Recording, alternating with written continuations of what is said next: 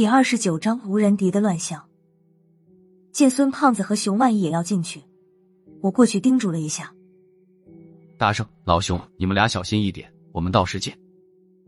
还不一定能不能出来。孙胖子又胡说八道起来。辣子，你守着无人敌吴主人，万事不愁。我呢，就这么一个熊玩意儿。我才倒霉呢，摊上你这么一个孙胖子，要是真有什么事，跑都跑不起来，我他妈招谁惹谁了？熊万一对孙胖子也很有意见。我看了他俩一眼，要不，咱们换换，你们俩谁过来？咱们换一下，和吴主任一组，剩下的人和我一组，怎么样？这两个货心有灵犀，几乎同时说道：“算了，这样也挺好，就不用惊动吴主任了。算了，这样也挺好，就不用惊动吴主任了。我就知道你们俩讲义气。”我打了个哈哈，从腰后掏出手枪和弹夹，还给孙胖子。没想到这胖子改了长性。竟然死活都不肯要，最后看我急眼了，他从腰里又掏出一把手枪，正是我丢的那把民调局特制的九二式。我和熊万义都愣住了，孙胖子舔着脸笑了笑：“你的枪藏在储物柜里，我不放心，就替你收着了。你看，我收对了吧？”没等我说话，熊万一先说道：“我们的枪呢？你以为我有那个闲工夫？”孙胖子嘴一撇：“水头地，你们向谁要去？”孙胖子和熊万一磨磨唧唧的进了第三个分岔路。我掏出打火机，准备点上香进岔路时，旁边一直没有说话的吴仁迪终于开口了：“等一下。”嗯。我抬头看着他，等着他下面的话。邵依依，吴主任终于说了这个我很好奇的名字。他接着说道：“出了身后路，如果他有什么事，你要尽力保护他。”我，邵依依，我听不懂吴仁迪话里的意思。吴主任有你在，还有杨潇，最不济米荣亨也比我强，怎么算也轮不到我吧？吴仁迪看着我没有说话，他抬起双手在自己头发上来回拢了几下，经他这么一拢。这才发现，他原本银白的头发黑了大半。我一下子想起来吴主任在麒麟市时的模样，就因为当时他是黑头发，杨潇才没把他当成吴仁迪。我自身难保，本来还有个杨潇，可惜这个地方和他相冲，他了不起能落个自保。吴仁迪说话时的语气和平常变化不大，只是少了他独有的那种目空一切的语调，同时很明显的。他的话也比之前多了不少。那我们干嘛下来？我开始觉得头皮发麻了。本来以为守着吴仁迪和杨潇是很安全的，现在看来，守着吴仁迪反而是最不安全的了。有些事由不得你选择做不做。无人敌这句话说的决绝，他那目空一切的气质好像瞬间又回来了。很难想象这样的话会从无人敌嘴里说出来。我一直认为以他的脾气只会说，干不干是我的事，你管我？沉默了一会儿，无人敌掏出来一个小瓷瓶，他拧开瓶盖后，冷不丁将小瓷瓶递到了我鼻子下面，说：“闻一下。”我没有防备，陡然间闻到了一股无与伦比的恶臭，这股恶臭直冲我的脑仁儿。竟然熏得我天灵盖生疼。我以前闻过最臭的东西，和这种臭气相比，也是一个天上一个地下。这种感觉，就好像把上百只死耗子憋在一个容器里，腐烂发酵一年后才能发出的气味。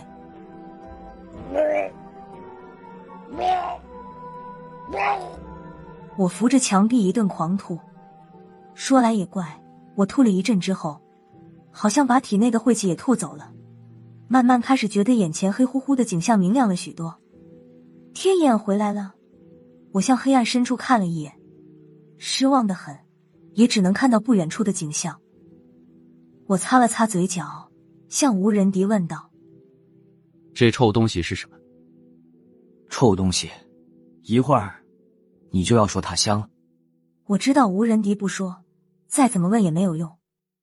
看他好像再没有什么事嘱咐，于是也不再墨迹，点着了香，和无人迪进了最后一个岔路口。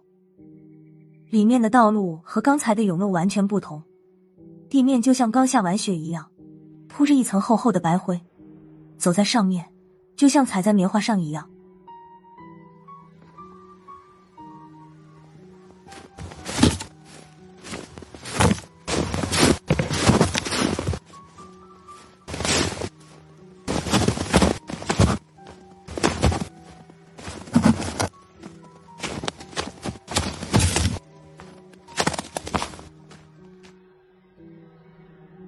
小心翼翼的走着，边走边警惕的看着四周。把心放肚子里吧，这是善路。吴仁迪在我身旁说道：“可能是怕我不相信。”吴主任又接着说道：“你脚底下踩着的叫做阳灰，是石棉和石灰的混合体。这种阳灰的混合体有很强的吸附阴气的作用。鬼道教有一种理论。”适量吸走人身上的阴气，那么人身上的邪气就没有了。我突然间有了一种感觉，黑头发的无人敌话开始多了。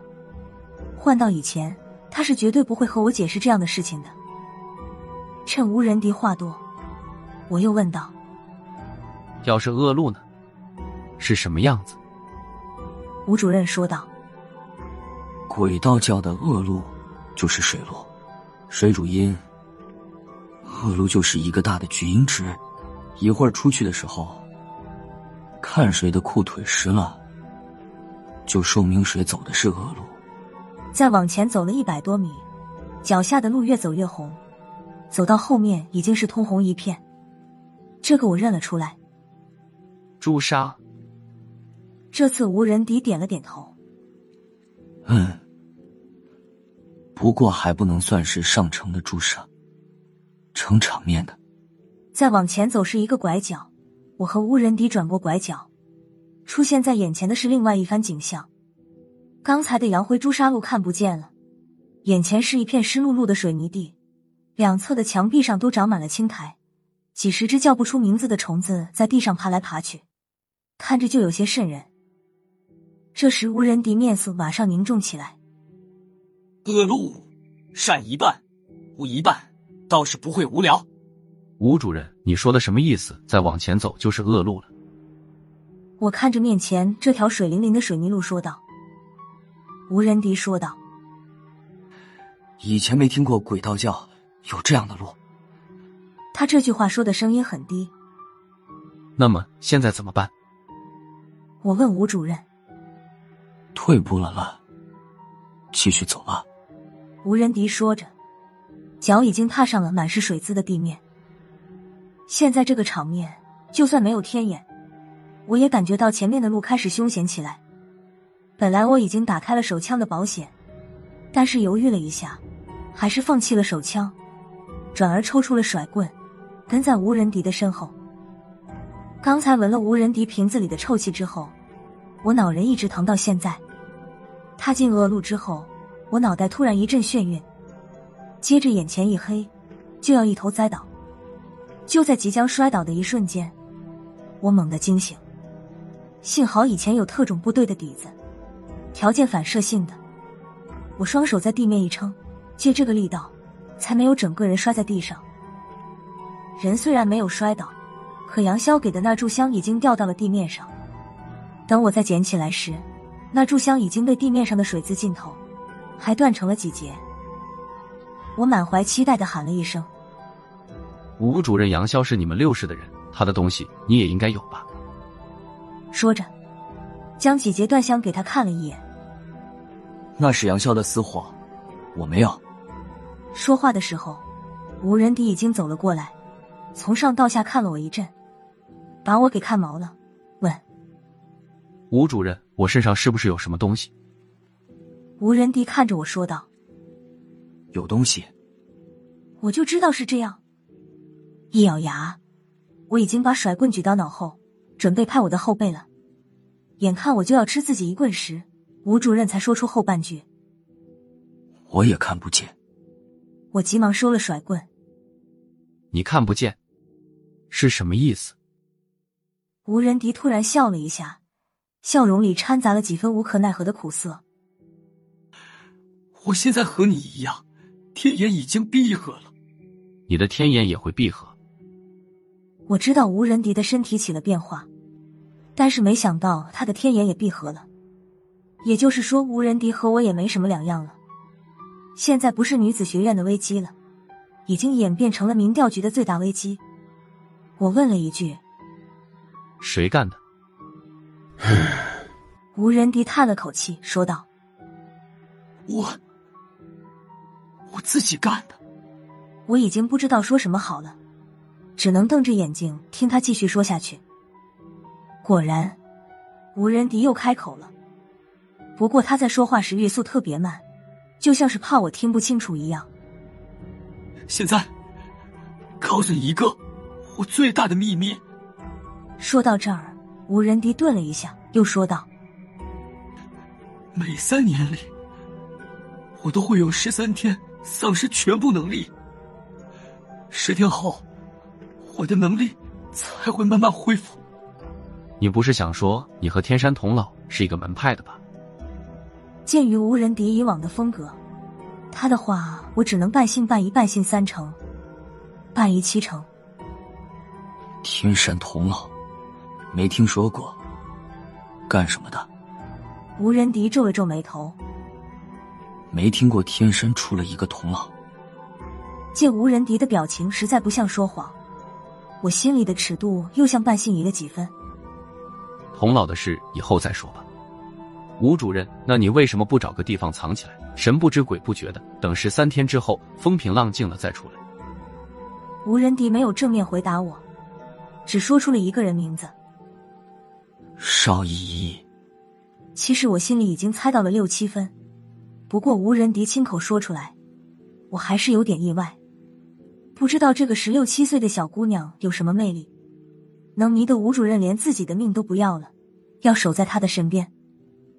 吴仁迪接着说道：“邵一的八字特殊，每过两年就会出一个劫数。他之前的七次劫数都是我帮他渡过去的，没想到今年这么巧，正好和我的十三天重叠了。”等一下。我听出了一点问题，打断了吴仁迪的话。吴主任，你说邵依之前的七次结束是你帮他度过的，也就是说，他小时候你就认识他，你是邵依的。最后两个字呼之欲出的时候，我故意闭上了嘴巴。邵依依是我的后代，怎么了？吴仁迪说这话的时候，没好气的看了我一眼，继续说道：“当初我让你和孙德胜。”给他们母女俩送钱的时候，你们不知道。你没说，我们上哪知道去？再说了，你们俩看上去差不了几岁，长得又不像，一个姓邵，一个姓吴，谁能知道他是你的后代？哼！我猛然间意识到了一个问题：后代。吴仁迪刚才说了后代，没有说女儿。我开始有点不淡定了。吴仁迪没说女儿、孙女、重孙女，他说的是后代，是他的语法问题，还是我听错了？我咳嗽了一声，试探着问道：“我们都没往那方面想，没想到邵逸会是你的女儿。你刚才没听见吗？”吴仁迪说道：“邵依依是我的后代，不是女儿。”看吴仁迪的样子，不像是在开玩笑。回想起第一次在云南水帘洞里和吴主任碰面时的场景，我还记得他在对付干尸的时候，暗示那些干尸还是人的时候，吴仁迪就认识他们。水帘洞是滇国的祭坛，滇国是汉朝时期的国家，汉朝距离现在……我平静了一下，又说道：“我打听一下，吴主任，你高寿了？我高不高瘦？”和你有一毛钱关系吗？吴仁迪又恢复了他常有几分嘲弄的语气，看了我一眼，换了稍微平和一点的语气说道：“总之，你记住了，要是邵依依有什么事，你要豁出命去保护他。他的后代出事，要我豁出性命。难得吴主任还说的这么心安理得，就仿佛别人拼出一死去救他的后代，是天经地义的事情一样。您太给面子了。我叹了口气，说道：“不过，为什么豁出性命的是我，不是孙大圣、熊万义和西门莲他们？”听我这么一说，吴仁迪先是沉默了一会儿，他盯着我的眼睛。害得我不敢和他有眼神的接触，眼睛眨来眨去，一直东躲西闪。吴仁迪终于说话了，不过我没有防备，却是被他的话吓了一跳。